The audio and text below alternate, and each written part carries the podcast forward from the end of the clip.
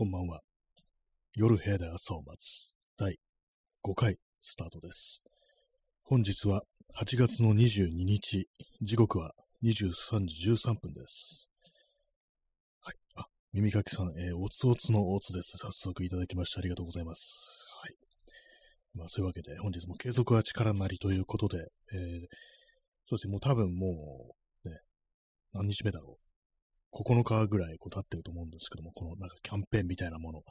これ確か22日、えー7日までね、27日までこうやるということなんですけども、まあ、そこまでね、どうぞよろしくよろしくお願いします。はい。ねまあ、改まって言うこともないんですけどもね、こう毎日こう、普通にね、こうやってますからね。はいえー東京はですね、今日はあのー雨結構降りましたね。晴れ時々雨っていう感じですかね。なんか晴れてたような気もするし、こう、曇ってたような気もするし、雨降ってたような気もすると、まあ、そういう感じなんですけども、えー8月22日、えー曇りと出てますね。えー最高気温32度、最低気温28度ということですね。まあまあね、今日はあの、まとまった雨が降ってるという感じですね。こう断続的にね、こう、ブワーっと来てるという感じでございます。はい。えー P さん、ね、つおつおのつお。ありがとうございます。謎のね、おつの逆でつおっていうね、つおつおのつおいただきました。ありがとうございます。いただきましたと言っても、あの、コメントなんですけども、普通のね、ありがとうございます。えー、チャンツさん、えーアイスどうぞ。ありがとうございます。いいですね。この、このアイ、このアイスいいですよね。こうガリガリ君みたいな、この、ソーダ味っていうんですかね。私の一番好きな、こう、アイスキャンディー。キャンディーっていうのかなこういうの。よくわからないですけども、ありがとうございます。ね、ペンギンがガリガリ君のようなものを持っているというね、のようなものっていうね、ガリガリ君ではないという、まあそういう感じですけども、ありがとうございます。まあ暑いですからね、今日もね、私はこういう日の方が本当ししんどいんですよね、なんかね、湿度が。ね、汗だらだらだらだらかいてしまいますね。はい。えー今日タイトルがなんですけども、あの、アカウント完了とは何ぞやというね、こう感じですけども、えーこれあの、昔私があのツイッターでこう、相互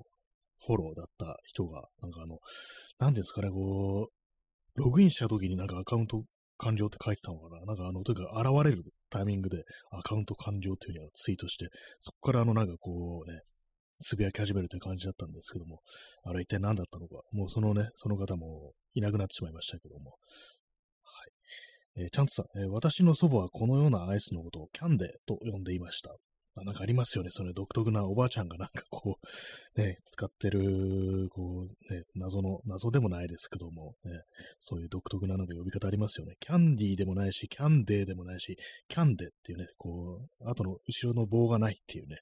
そういうのありますよね。キャンデー。まあ確かにそうだなと思うんですけどもね、おばあちゃんは飴のことは何て呼んでたんでしょうか。ね、キャンデーとかそっちは伸ばしてたりしててね、なんかそういうのありますよね。ありがとうございます。なんかその家庭の独特、独自のなんか呼び方みたいなのがあるって結構ありますよね。多分私にもそういうのあると思うんですけど、まあ、ちょっとパッとも出てこないですけども、本当はこれね、違うのに、なんかあの、その家ではそういう風に呼ばれてるみたいなこと多分たくさんね、こう、あると思いますね。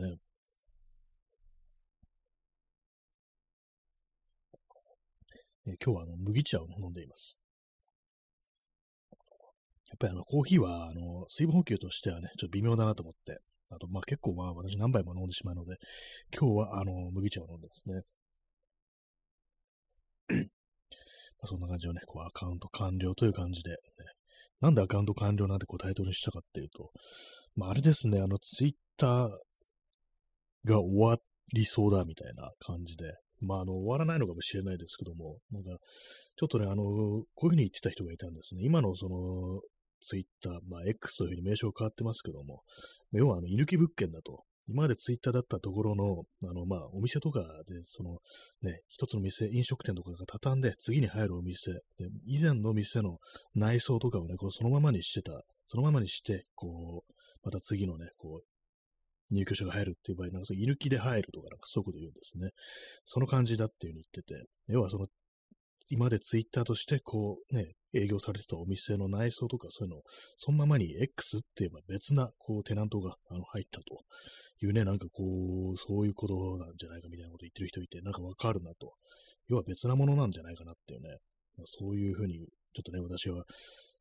なんか納得いきましたね。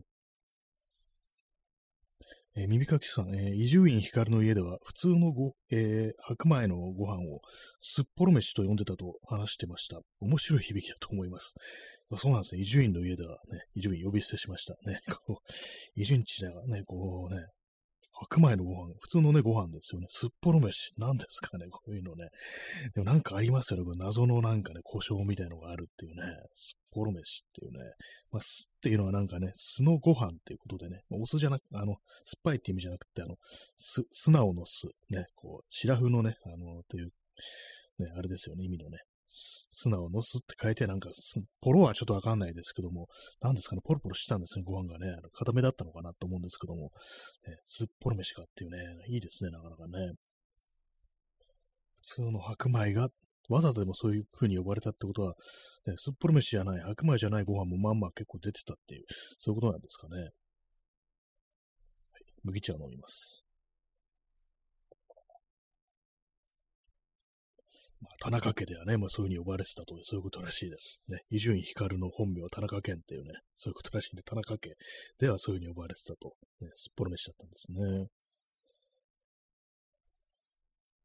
まあ、私ね、あの、全然まあ、ちょっとずれますけど、私はご飯はあの硬いのがこう好きですね。この放送でも結構何度も言ってるんですけども、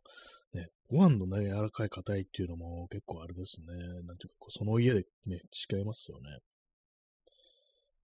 まあでもね、あの家族の中でもね、あのおばあちゃんとかが結構その柔らかいご飯の方が好きっていう、そういうことがあったりして、割になんかそのご飯の硬さで揉めるなんていうことがね、結構家庭ではね、割とありがちだと思うんですけども、ね、同時になんか柔らかいのと硬いのが炊けるね、あの炊飯器があったらなんかいいなっていうふうに思いました。ね、無駄な気もしますけどね。はい。まあ、ご飯は私は硬いのがこう好きという感じです。私は時々あの麦飯を食べるんですけども、まだね、あのー、麦飯があるんですね。で、なんか変な言い方しますけども、で、この間にちょっと、なんか、そういえばこの麦飯、麦っていうか、あの、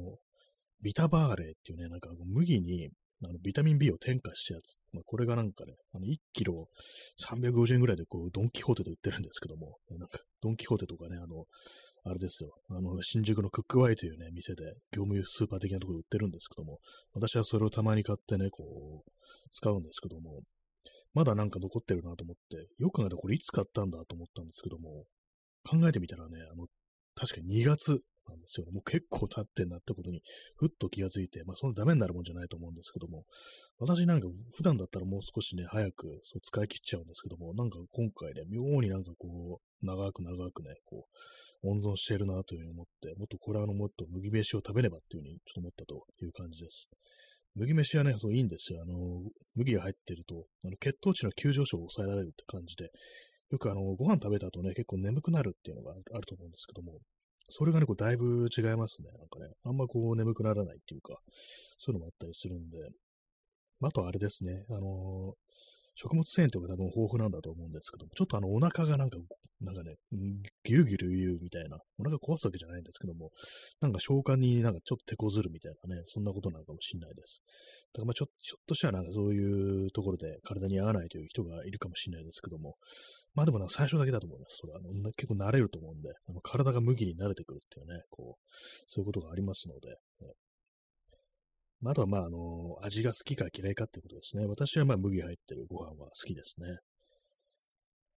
なんかもうちょっと関係ない話になりましたけども、ね、まあ、独特なね、その家独特のなんかね、呼び方がある、そういうね、こう、ものというのがありましたら、こう、当放送に情報をお寄せくださいという、そういう感じでございます。ね、そんなあの、もったいつけていうことじゃないですけども、ね、私のね、こう家もなんかこういろいろあると思うんですけども、なんかパッと出てこないんでね、あの、まあ、あの、皆さんに投げっぱなしになっちゃいますけども、まあ、そういう形でよろしくお願いします。はい。えー、時刻が23時23分ですね。まあそのアカウント完了っていうね、あれでまあツイッターが終わりだみたいな話をさっきしましたけども、なんかね、ちょっとあのー、まあ、一応ね、この放送とかも始めるとき、あの、ツイッターに告知してるんですけども、まあ、ラジオトークでこの放送やってますみたいなね、あの、告知ですね。やってるんですけども、なんかね、それもたまに気分次第でやらないときあるんですけども、なんでかっていうと、やっぱなんかもう以前のような場所ではないと思って、まあ、そこはちょっとなんかもう捨てた方がいいのだよ、みたいな、あの、そういう機運がね、ちょっと高まってるんですよ、私の中で。で、まあなんかね、ちょっとどうしようかなっていうふうに考えてて、あの、過去のツイート全部消すか、あるいはそのアカウントそのものを削除するか、っていうね、なんかそういう感じ。まあ、それか、まあ、まあ、普通にまあ、放っておくか、みたいな感じで、なんかね、ちょっと、思うところありっていう感じですね。まあ、実際どうするかっていうのはまあ決めてないんですけども、まあ、ただ、あの、私なんかいくつかね、こうアカウントがこうあって、まあ、全然こう、ね、あの、稼働してないアカウントなんですけども、なんかちょっと使い分けようと思ってね、そのアカウント作ったことあったんですけども、それはあの、消しましたね。あの、裏でも何でもないんですけども、あの、サブのアカウントみたいのを一応確保しちゃったんですけども、それを消しましたね。もういいやと思って。まあ全然使ってなかったんで、いいんですけども。まあなん、なんていうんですかね、こう、一つの時代がこう終わりというか、なんというか、まあもうすでにね、死んでたと思うんですよ、ツイッターっていうのは。もうゾンビ状態だと思うんで、まあなんかそれになんかちょっと引導を渡したのかな、あの男がっていうね、イーロン・バスクという男がっていう感じはあるんですけども、ね、まあでもなんかこう、下手したらね、あのー、10年ぐらい前から、10年はないか、10年はないですね。でもなんか2015年ぐらいからね、もうツイッター終わりだみたいなことね、言ってたと思うんで、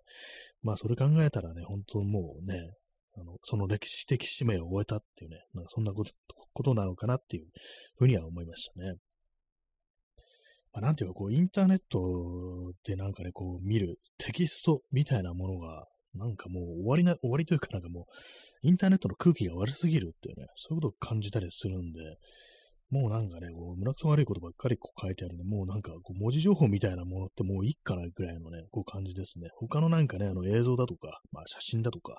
そういうものだったらこうまだいいんですけども、なんかこう、インターネットに面するテキストたち、ね、これはもうなんかほとんどね、かもう、胸くその悪いものばかりということで、もうええわ、みたいな気持ちがかなり高まってるという、まあそういうことでございます。私自身もね、なんかこう全然こう、最近は、全然とわけじゃないですけども、なんかあんまりこうその、つぶやきたくないなぐらいのこう感じになってますね。なんか今日になるとなんか変なことよくわかんないことを、まあ連投したりはするんですけども、それ以外の時間っていうのはなんかもういいわ、ここっていうね、感じになってますね。本当なんか昔いたね、こう面白い人だとかそういう人もなんかほとんどがこういなくなってしまったとまあ今ね、いる人でも全然まあ興味ある人とか面白い人とかね、まあいるはいるんですけども、やっぱりね、こうみんな、こう、そんなには、こう、いない、いないというか、そのツイートしてないということで、まあもう、ここにはね、もう何もないんだっていうね、そういう感じにこうなってますね、基本的にはね。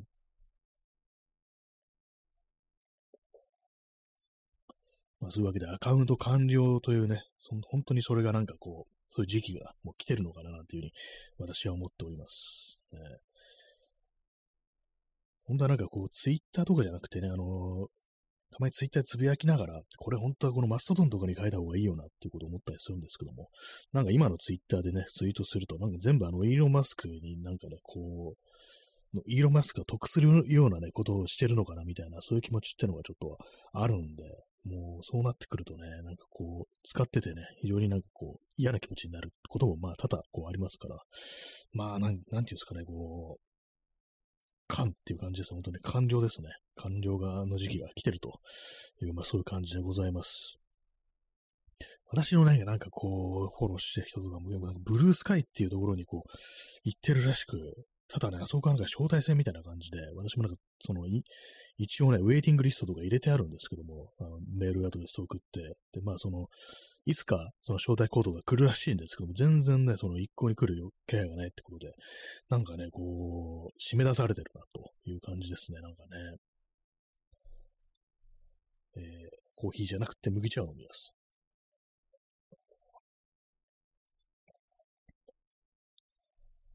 皆様はどうでしょうか。ね、まあ結構ね、なんかいろんなことが、こう、ツイッターありましたな、というね、まあそういうのあるんですけども、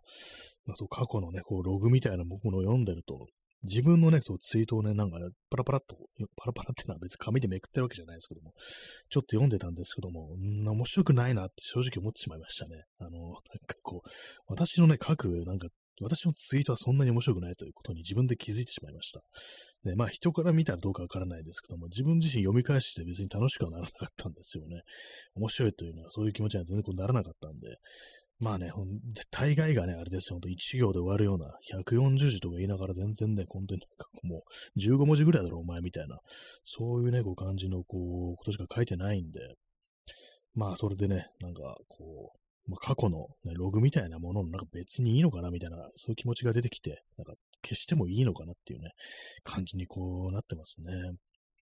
今ちょっとあれですね、あの読み込みマークが出たんで、ちょっと音聞こえてなくなったかもしれないです。ね、なんかたまになんかこういうことがありますね。はい。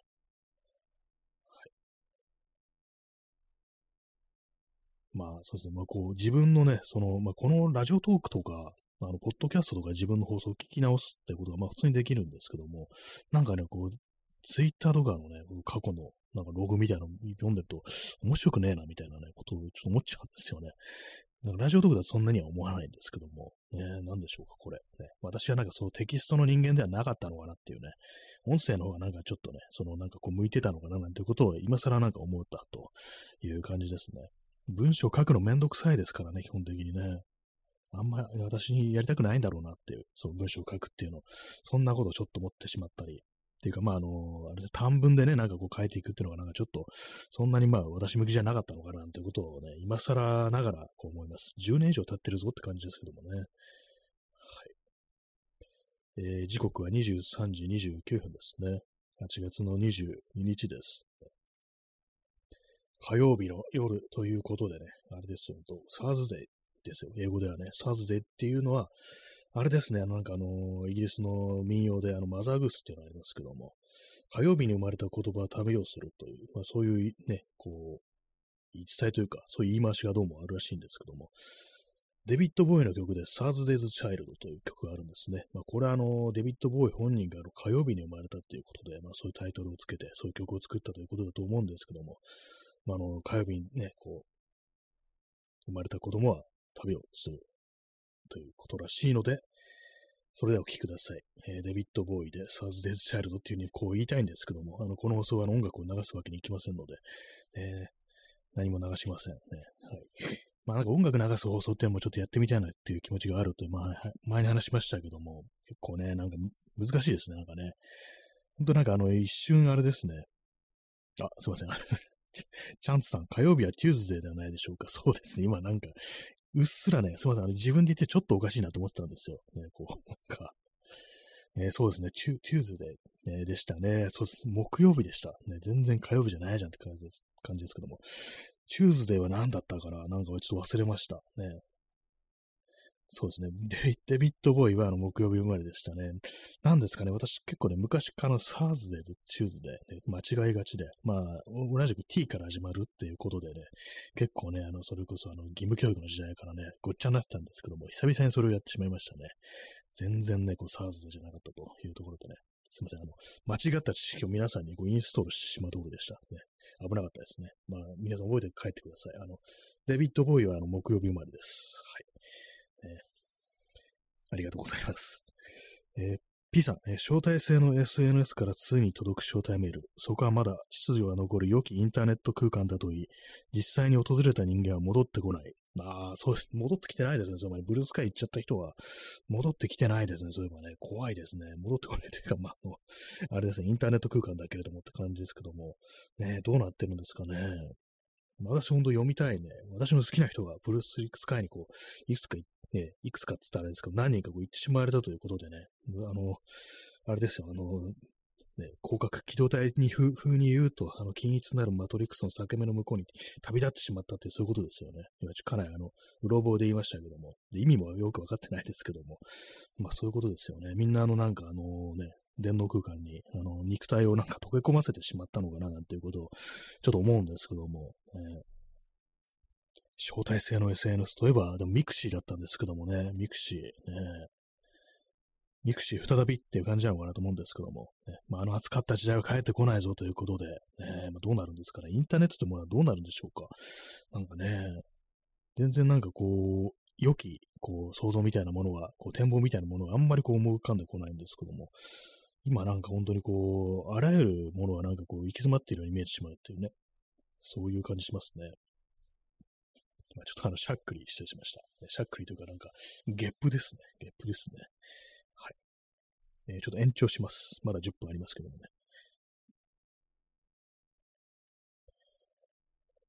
えー、P さんね、そんな SNS を探し出し、潜入するアルチョも一個。そこで行われた光景は想像したものとは全く違ったものだった。てんてんてんびっくりマークってね、これも、これもまたなんかちょっとね、またあのー、ハイコンテクストのあれになりますけども、アルチョモって誰って感じですけども、これあの、この放送で何度かこう話したの、メトロ2033というね、これあの、元あの、小説なんですけども、あの、ビデオゲームにもなってるというね、作品で私はそれ非常に好きなんですけども、それのね、あの、主人公ですね、主人公の青年の名前がアルチョモっていうね、まあ、ロシア人ですよ。ロシア人なんですね。あのー、核戦争後の、え、モスクワを舞台にしたね、そういう、こう、ね、あれです。ポストアポカリプスもののね、こう SF、こうなんですけども、ね、まあその感じっていうね。まあ、あの世界インターネット多分ないですよね、絶対ね。あのなんか本当になんかあの、手回し発電機みたいなのでね、あの、あれです、ヘッドランプとかね、あの、充電してるぐらいですから、ね、武器とかもね、なんか手製のやつばっかりっていう感じでね、なんかそういうなんか結構本当なんか物がないって感じなんですけども、大体ね、こうインターネットなくなってますからね、その手のポストアポカリプスものっていうのはね。そうなんですよね。まあ、そのぐらい儚いものなんだというふうに思うんですけども、ね、他のね、なんかあの、フォールアウトとかでもインターネットみたいなものは、ね、なないですよね、多分ね。コンピューターはまあ残ってますけれども、そのネットワーク的なものはね、確かこう、失われてると思うんで、ね、まあそういう感じですから、ね。もうインターネットってものは、そういうことになったら、もうね、ダメなんだっていうね、感じですね。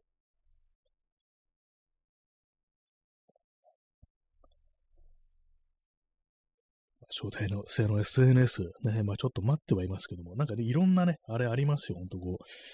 SNS みたいの、ね、なんかね、皆さんがね、こういろんなところに散らばっていって、で、なんかこう、その面影をね、こう、探しに私みたいな人間がこう、訪れるんですけども、ここも廃墟か、みたいな感じにね、大体まあ、なってますね。今日あれを登録してしまいましたね。あの、なんかタイツっていうね、なんかツイッターのアナグラムみたいな、なんかそういう名前の、これなんかこう日本のね、日本人がこう作った SNS って感じらしいんですけども、まあ、なんかちょっとあの、シャレで作ったみたいな感じで、だけどもなんかそれなりに、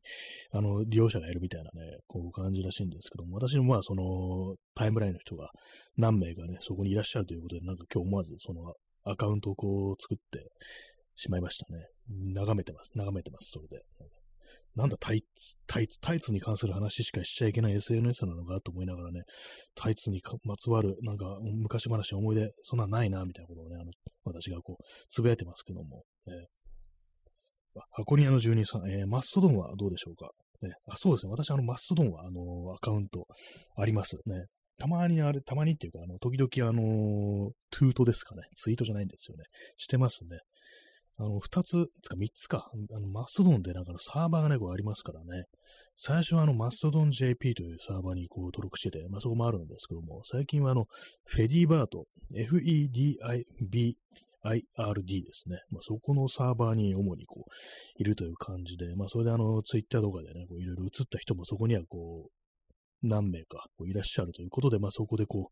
う、ね、なんか眺めたりすることもあるんですけども、まあ、やっぱりね、あれですね、こう、あんまり人は、人がいないというか、そんな流れていかないですね、やっぱりね。まあでもなんかね、あのツイッターでも同じですから、全然こうみんなつぶやいてないんで、同じなんですよね、基本的にはね。まあそういうのもあったりして、こうまあ、気楽というか、なんというか、ね、なんかこう見ててもあんまこう胸くそが悪くならないですね。あのマストドンはね、比較的ね。やっぱりそういうのありますけども。まあでも人が増えればね、同じことになるのかもしれないですけども。まあそういう感じで、あの私、あのマストドンの方はあの、普通にあの、あれですね、今のツイッターのこうアカウント、ID と同じあれでこうやってます。マストドン JP と、あの、フェリーバードですね。一応もう一つなんかマストドンソーシャルっていうね、なんかドットソーシャルのサーバーにも登録してあるんです。けど、そっちはなんか全然人がいないんで、まあでもなんかマストドンってあれですよね、あのそのサーバー越し違っててもフォローするっていうのはこう、できるのでね、まあそれはいいんですけども、まあそんな感じでね、こうマストドンあの使っておりますので、よかったらあのなんかこの、ね、あれです。クラウストロマンであの検索して、私の ID ですね。それ検索して来ていただけたらなというふうにこう思います。ね、全然こう流れてないタイムラインに私がこう、佇んでいるという感じになると思うんですけども。はい。えー、23時38分ですね。今日ね、あの結構あれなんですよね、あのー、部屋が散らかってるんですよね。なぜ散らかってるのかというと、まあ、この間というか、ここ最近話してますけども、ちょっとなんかあの、録音の環境みたいなものもちょっとよくしようかなっていうね、音が反響しないように、あの、吸音材みたいなものを配置してっていうことを話したんですけども、そのね、ことを考える、こう、過程で、やっぱなんか窓際、ね、私いつもその、窓に向かって、まあ、机を置いて、そこに、まあ、あのパソコンのモニターとか、まあ、マイクだとか、そういうのセッティングしてるんですけども、そこの窓際のね、こう、棚みたいなものをね、あの、ちょっと大きいの作ろうかなって、ちょっと思って、それなんか、さっきも、こう、いろいろ設計図みたいなのを書いて、こう、こんな風にしようかなっていうのをね、こう、思ってて、それでまあ、いろいろ引っかき回して、今まであったものをどかしたりして、違うものを持ってきたりして、なんとなくちょっとあの形をつかもうとしてるんですけども、それ今部屋がね、ちょっと結構かなり悲惨な状態にこうなってるっていう感じなんですけども、その状態でですね、やってますね。まあ、の、棚、棚みたいなものを作るにあたって、やっぱ何が一番安上がりなのかなみたいなことを結構考えたんですけども、結構ホームセンターとか行くと、イレクターパイプっていうね、これあの、金属のパイプにあの樹脂製のコーティングみたいなのがしてあるって、なんかあの、いろいろネジ止めとかしてね、こう、自分の好きなようにこう作れるっていうね、まあそういうパイプでなんかいろいろ組み上げるっていう、そういうタイプの、まあ、ものは DIY のね、そういう、まあ、企画の、一つの企画としてそういうものがあるんですけども、それも考えたんですけども、やっぱり、ね、一番は木だと思ってね、その木もちょっとね、あの、合板とかにするとね、結構まあ安上がりになるっていう感じで、それもなんか一つ一つの、あの部品を、というかまあその何センチかける何センチの板を何枚か買ってっていうよりは、あの、大きいね、あの、まあ、ホームセンターとか行くと、1820ミリかける910ミリっていうね、今、ミリで言うと分かりづらいですね。まあ、180センチ、90センチぐらいの、まあ、大きな板があったりして、合板の板とかあったりするんですけども、それはあの、まあ、あの、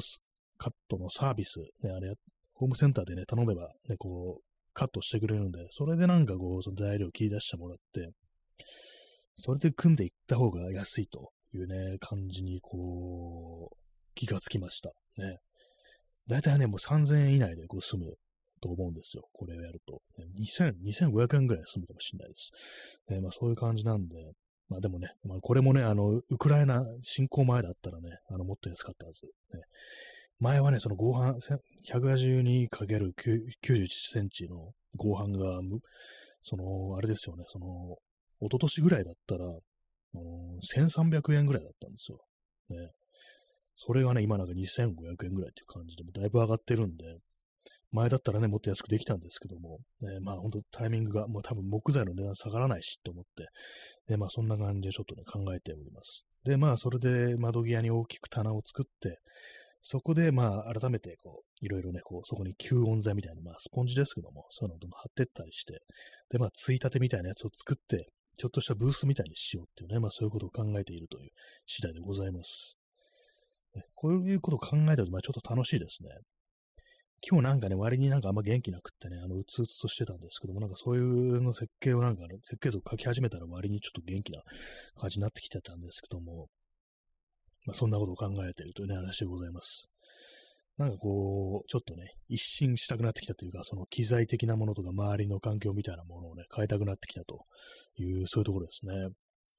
で、昨日マイクの話とかしましたけどね、マイク。それもなんかちょっと違うのね、新しいの買ってもいいのかなっていうふうに思ったりして、まあ、今のでもそんなに音質とか不満はないんですけどもね。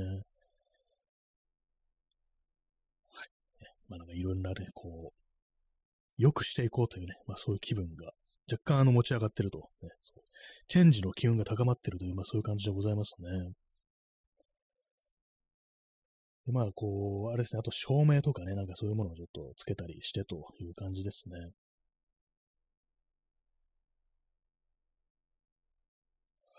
まあ、そんな感じなんですが、皆様、あの、模様替えの機運、機運はどうでしょうか？高まってますでしょうか？ね、結構めんどくさいですけどもね、あの、変えるのってね。でもやっぱりなんかね、気分がいいんですよね。こう、一新すると、それだけでね。私、あの、その今、その窓際に作る棚なんですけども、結構まあ横幅が結構広いんですね。これあの、横160センチぐらいで、まあ奥行きはそんなないんですけども、30センチぐらいで。それでね、あれですよね、こう、まあ、棚を作ってって感じなんですけども、まあ、カットしてね、材料カットして、ホームセンターから持って帰ってくるっていうね、そういう、まあ、あの、ね、任務が、ミッションが発生するわけなんですけども、まあ、あの、160センチぐらいの板、ね、これ、どうやって持って帰ってこようかなと思って、まあ、あの、普通にね、手で持ってっていうね、なんかこう、普通に電車とかね、それで行けばいいのかもしれないですけど、私、あの、電車でやっぱ、電車じゃないや、自転車で行きたいっていうのがあるんで、で、まあ、ちょっと前にね、あの、でかい、あのね、クロームインダストリーズのバラッチプロというね、80リットルも入る大きなバッグ買いましたから、それでね、ちょっと持っていけないかなと思ってるんですけども、160センチの板、ね、一応ね、ロールトップタイプのね、こうバッグなんで、上をね、あの、口を開けてしまえばね、あの、別にあの長いもの入るんですけども、ただもう160センチとなると、ね、なんかもうちょっと大丈夫かなっていうね、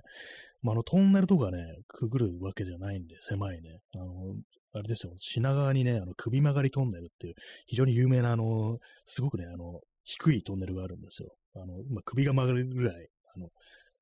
天井低いっていうトンネルがあるんですけども、そこだったら、ね、思いっきりバカーンとね、ぶつかってね、大事故になる感じですけども、まあそういうところはないんでね、あれなんですけども、ただ160センチのものを背中に背負ってるってね、なんか、かなりバランス悪いなと思って大丈夫かなって、家に帰るまでね、あの、なんかこけたりしないだろうなってことをちょっと思って、まあなんかね、あの、わかんないですけども、どうするか。まあでもなるべくならね、そんなでかいバッグ買ったんだから、あの自転車に持って帰りたいというね、まあそういう気持ちはこうあるんで、なんかちょっとあのシミュレーションしてみようかなと思います。なんか同じぐらいのね、長さのものを試しに入れてみてっていうね。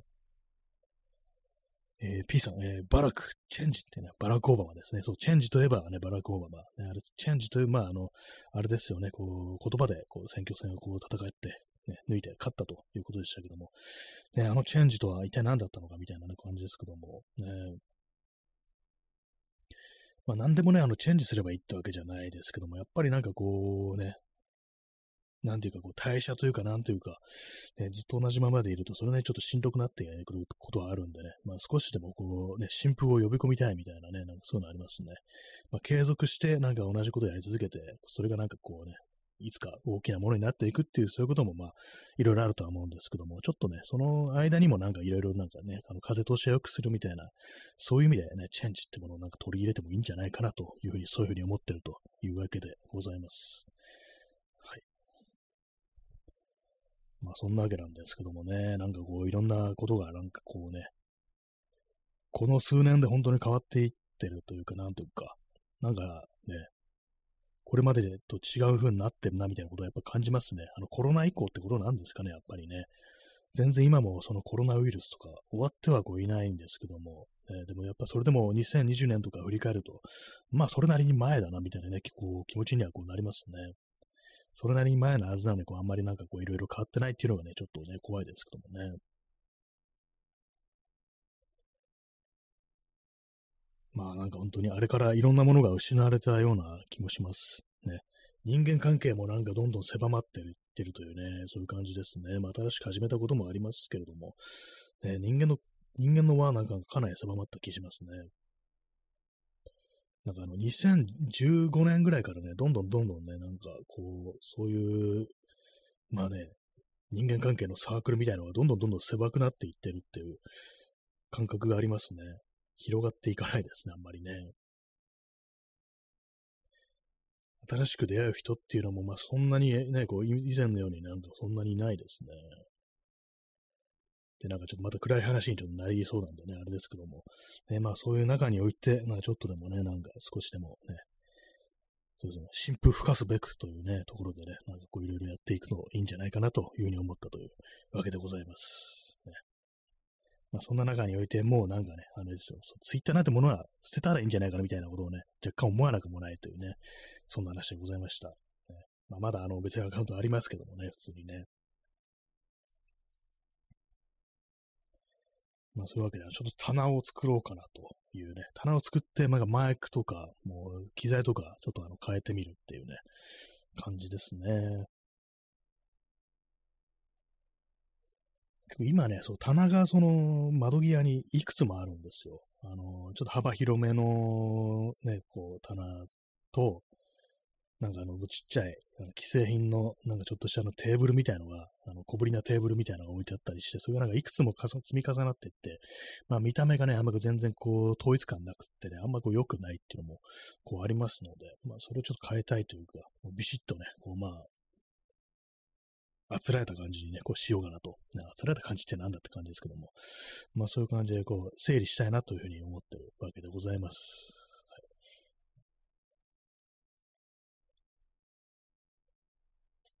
い、まあホームセンターってやっぱそういう感じでこういろいろね、こうこれを作ろう、あれを作ろうって、なんかね、思いながらこう眺めてると、時間が経つのってあっという間ですね。本当になんかすぐにこう、閉店時間がやってきてしまうみたいなこう感じになりますけども、ね、お店の人どう思ってんだろうってね、こいつやけに長くいるなというね、もう感じで、ね、こう見られてたりしてると思うんですけども、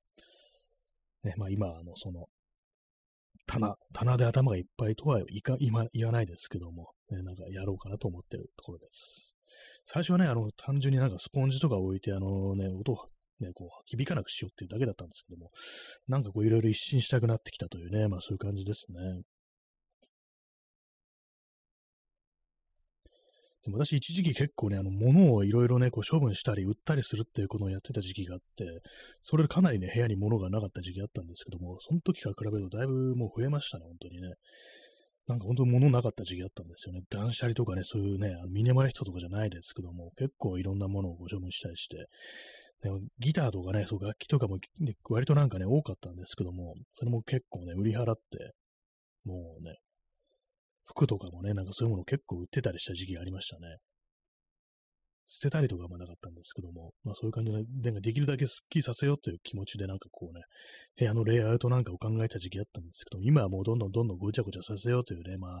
そんな感じになってますね。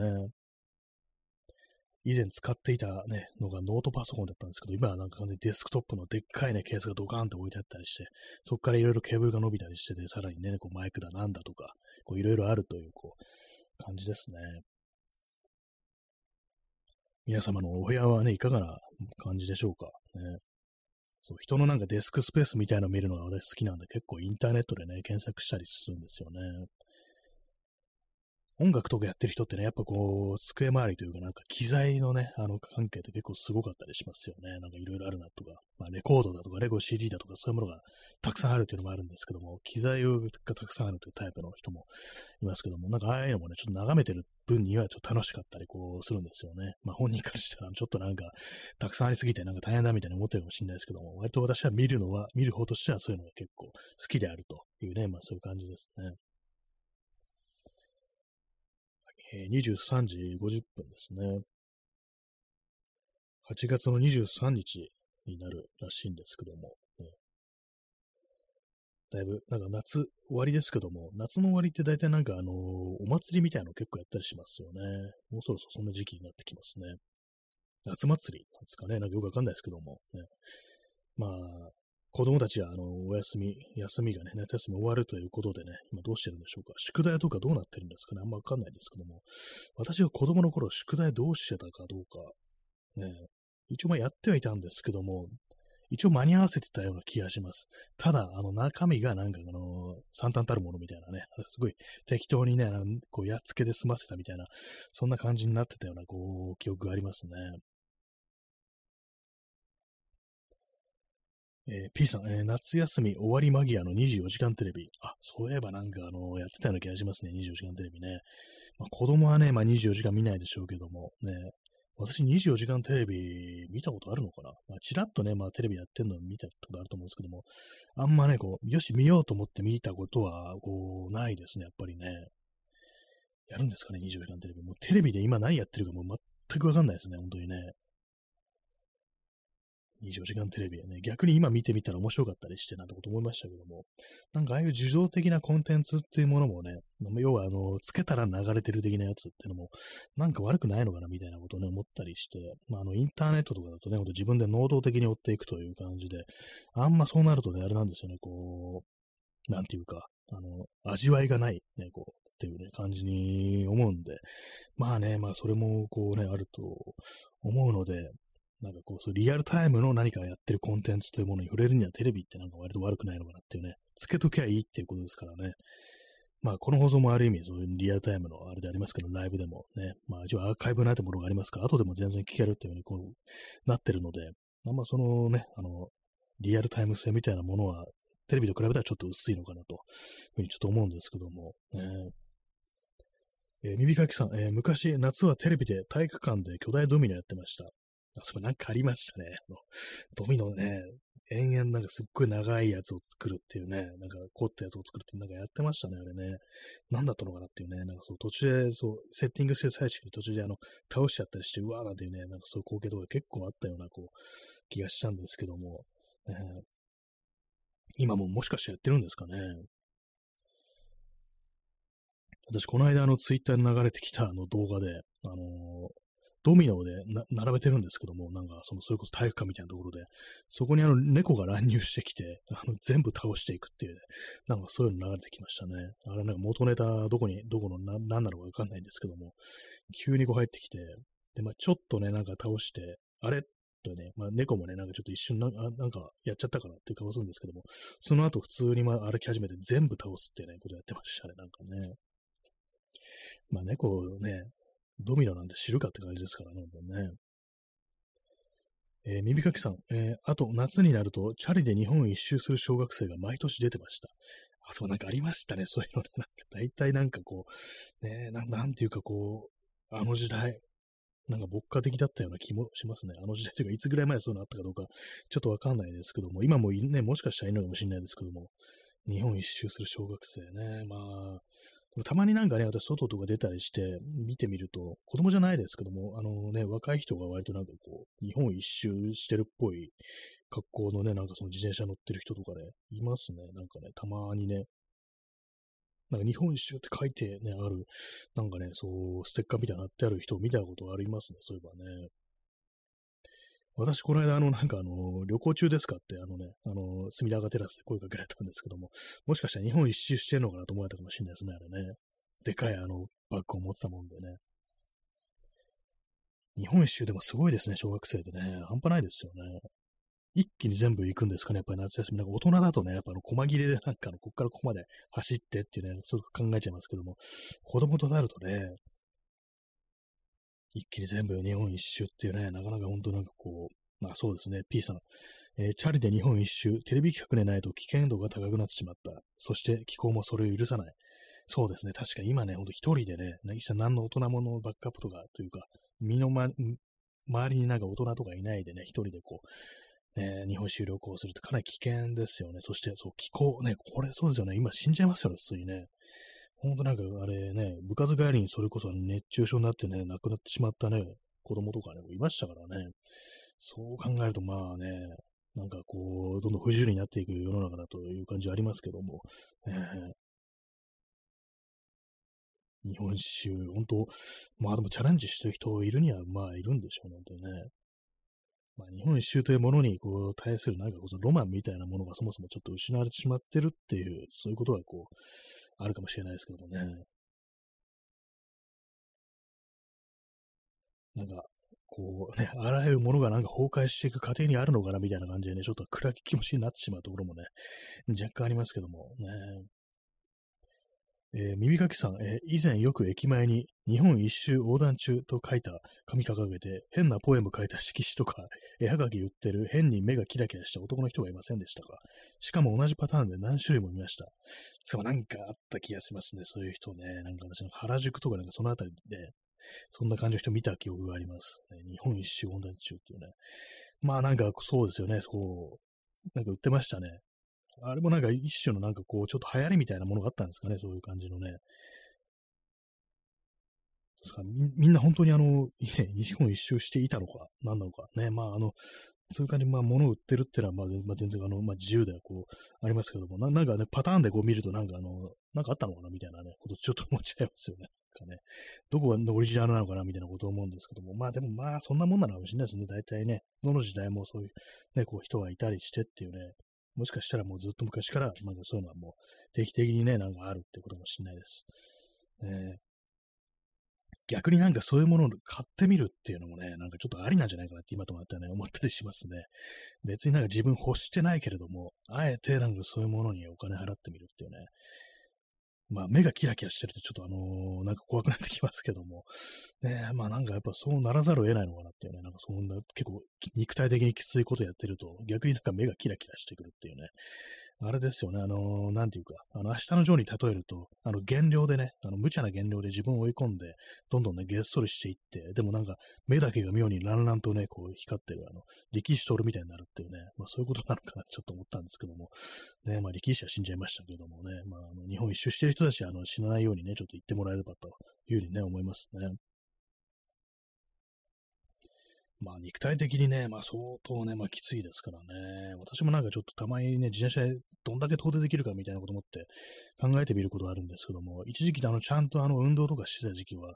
あの、横浜までね、あの、自転車行ってみようかなってこと思ったんですけども、まあ、往復で。まあ、そうすると、まあ、あの、100キロまではね、行かないですけども、まあ、90キロね、あの、超える感じで、これは結構厳しそうだな、みたいなことをね、あ、の、これがあの、ちゃんとしたあの自転車っていうか、ロードバイクとかだったらあれなんですけど、私の自転車はそうギアとかがないね、あの、非常になんかこう、原始的なというか、あの、競輪の自転車なんで、まあ、そういうのもあったりして、きつそうだなと思ってて、結局まだトライしてないんですけども、ね、まあなんかこうやってみたらね、あの、意外にできたりしてってね、感じですね。まあ、日本一周と比べたら全然ね、あの、楽ですからね。せいぜい90キロだろうっていうね、感じですからね。えー、P さん、えー、減量してなるのはうどんマンって、これ、マンモス西ですね。これ、あの、あれですね、同じあの、ジムにいたね、あの、ジョー、ジョーと一緒にね、同じジムに所属してたあの、マンモス西っていうね、こう、キャラクターがいるんですけども、あの夜中に抜け出してあのうどん食いに行ってるっていうね、それをジョーにバレてね、なんか思いっきりぶん殴られて、鼻からうどん出し、うどん出してね、泣くっていうね、ワイはダメな男やって言って泣くなんていうシーンありましたけども、ね、しかもその一回だけじゃなくって、その後にもね、なんかあの、ジョーとね、あの喧嘩して、ぶん殴られて、ね、あの、このうどんやろうっつってなんかぶん殴られるっていうね、あの蒸し返すんじゃないよって感じでしたけども、ね、うどんマンでしたね。えー、耳かきさん、えー、自転車で日本一周してるカップルがテレビに出てて、それをスタジオで見てたビートたけしが、こういうの後で必ず別れるんだよ、と言ってました。まあまあ、そう、そんなんですよね、ほんとね。自転車日本、日本一周してるカップルってね、まあ、どうなんですかね、まあ、でもあれなんですよ。こうね、こういうカップルは別れるってやつ、ちょっとね、あのね、あのー、ずるいんですよ。大体のカップル別れますからね、基本的にね。こういうことやると別れるとか、なんかそういうジンクスみたいなのなんかいろいろあったりしますけども、大体カップルっていうのはね、もうすべほぼ別れるんで、あの、まあ、ほぼ的中するようなって感じなんで、これはね、ちょいずるいみたいなことちょっと思ったりするんですけども、ね、ビートたけしは別れないんですかね？なんか別れたんでしたっけ？なんか離婚してたような気がするんですけどもね。思いっきりなんかあの不倫相手となんか愛人と結婚してたような、なんかあのー、気がするんですけど、気のせいですかね？まあちょっとわかんないですね。まああの、熟年で離婚するという、まあそういうこともあるというね。まあよくわからないですけどもね。はい。ビート君のことはちょっとよくわかんないですけどもね、なんかそんなニュースをどっかでなんか割と最近なんかこう見たようなこう気がするという感じですね。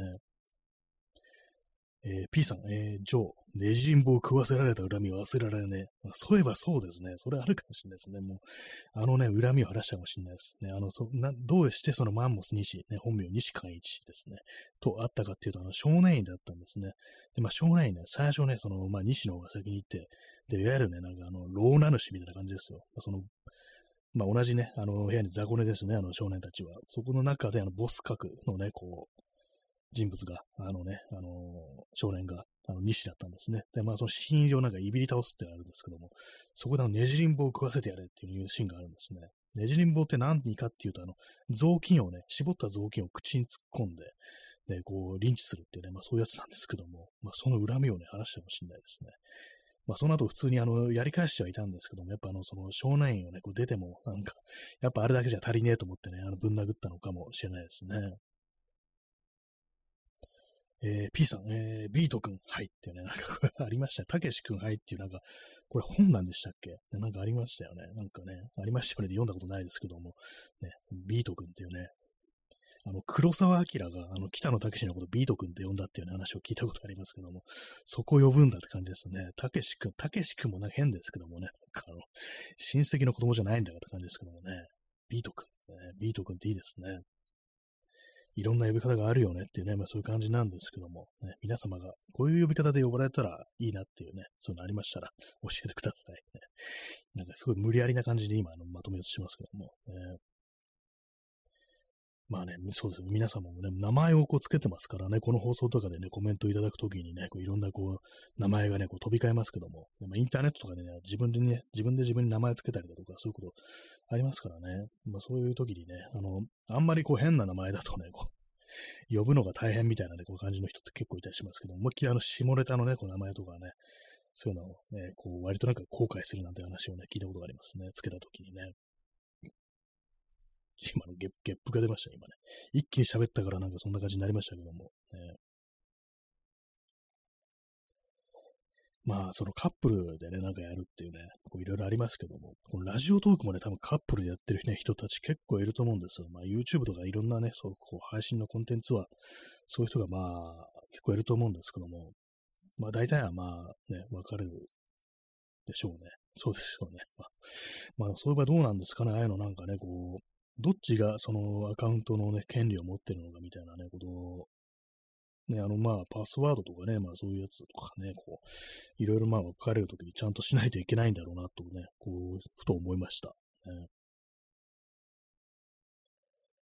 まあ、あの、YouTube とかでね、あの、収益化とかしてたらね、なんかその辺のなんかあの、ことでもね、ちょっとめんどくさくなりそうなね、まあそういうところありますね。えー、麦茶は飲み干してるんですけども、最後の一滴をあの飲み干そうと思います。コップ一杯ではね、足りませんね、本当にね。えー、時刻は0時4分ですね。8月の23日になりました。8月の23日といえば、ね、まあ、特に何も思いつかないです。ねえー、耳かきさん、えー、一時期ツイッターでもカップルアカウントが流行りましたね。二人でアカウント共有して日常のことを書き込む。あ、なんかね、そういうのありましたね。ね、なんか大変そうですよね、それは、本当にね。あの、終わるときはって感じですけど、やっぱりでもそういうことをなんかしてしまう、なんかこう、その気持ちの盛り上がりみたいなものが、まあそういうね、まああの、カップルというものにはこうあるんだなと思うんですけども、ね、まあどうなのか。まああの結構ね、まあそういうのなんかどうせ別れるんだからって感じでね、こう揶揄したりするっていうのはあると思うんですけども、まあなんかね、こう一時の盛り上がりぐらいなんかいいんじゃないかなぐらいのことはね、ちょっと思ったりしなくもないですけど、まあそれはそれでもね、あのめんどくさいことにはなりそうだなっていうね、まあ思いますけども、まあなんですかね、あのー、カップルが、あの二人で日常のことを書き込むっていうなんか、ね、それがあのー、なんだ、面白いと思ってるのかみたいなね、なんかそういうことを言う人多分いると思うんですけども、まあ、あの、カップルだとね、なんか鼻につくっていうね、感じですよね。まあでもね、一人でもね、たとえ一人でもお前の言ってるわけのわからんね、あの、よくわからん泣き声のようなツイートに誰が興味あるんだってね、言われてしまったらね、まあそこまでですからね、大体すべてのことはまあそうなんだなという感じですからね。だからまあ、人のやってることをこんなんや、何やってね、こう、意味あるんだみたいなね、こんなやって何の意味があるんだみたいな、そういうのはね、ちょっとやらないようにね、ちょっと生きていきたいなというふうに思いますね。あ、耳かきさん、人のアカウントを笑うな。そうですね。いいいい言葉ですね。人のアカウントを笑うな。まさしくそうですよ、本当にね。全みんながね、みんなね、そう、そうわけのわからないことしてるんだからっていうね、まあそういうことはありますね、本当にね。もうこの放送なんかも最たるものですからね、一人で部屋で喋ってるこいつも完全にもう、ね、あの、行かれちまったぜっていうね、感じですから、ね、行かれちまったぜってなんかちょっと、かなり昔っぽいね、こう感じですけどもね。本当ね、あれですよ、本当まあ、ツイッターでもね、あんだけ熱心にこういろいろなんかね、ツイートした時期、本当たまに私、あの、ツイッターでこうつぶやくんですけども、あの、ツイッターに行かれちまってたあの頃っていうね、なんかわけのわからん、こう、短いつぶやきですね。まあそういうことするときあるんですけども、これ元ネタはですね、あの、三浦淳なんですね。三浦淳がね、あの、若い頃、若い頃っていうか、本当に10代の頃にこう、作った曲で、なんかあの、あの、歌詞にの一節なんですけども、な、どういうものかっていうと、あの、オールマンブラザーズバンドに行かれちまってたあの頃っていうね、なんかそういう歌詞があるんですね。なんか私それ好きで、ね、こう、たまにね、引用してね、あの、ツイッターに行かれちまってたあの頃っていうね、なんかその感じちょっと面白いなと思って、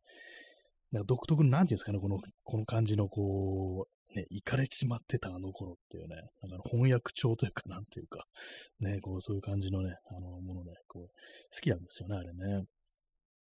あ、P さん、え ARB、行かれちまったぜね。その曲ありましたね。ありました、ありました。こう行かれちまったぜっていう曲がね、結構好きな曲です。お前一人、え、何でしたっけ？あの歌詞、内容、ちょっと今思い出してます。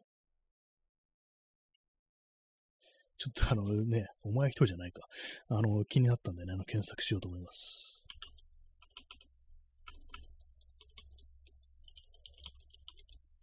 行かれちまったぜ、ARB。ね、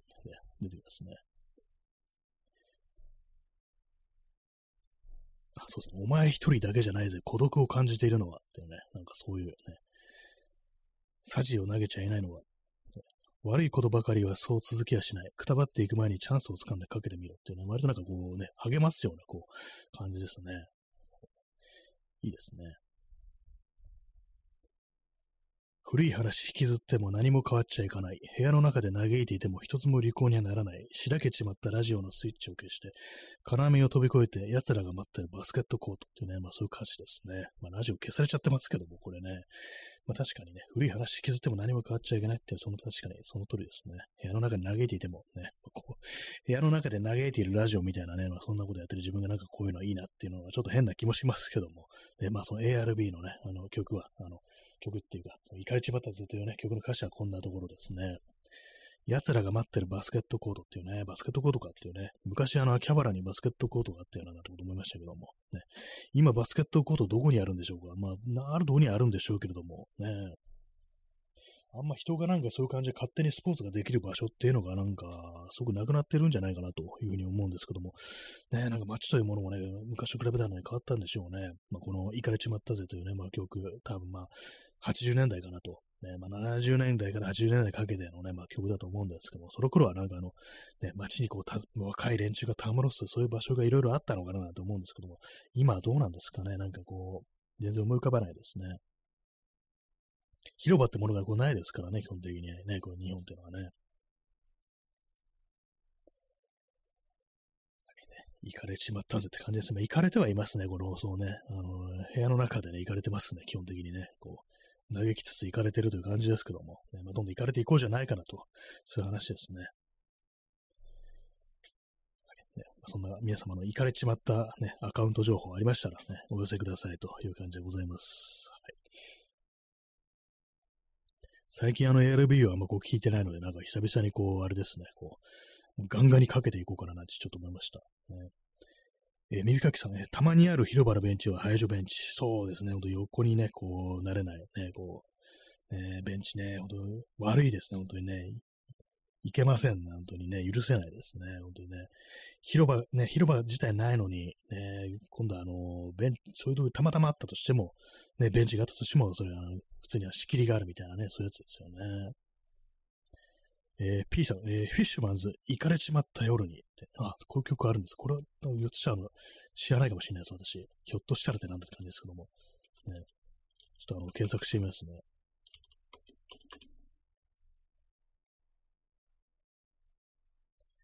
あれ、人次第ですね。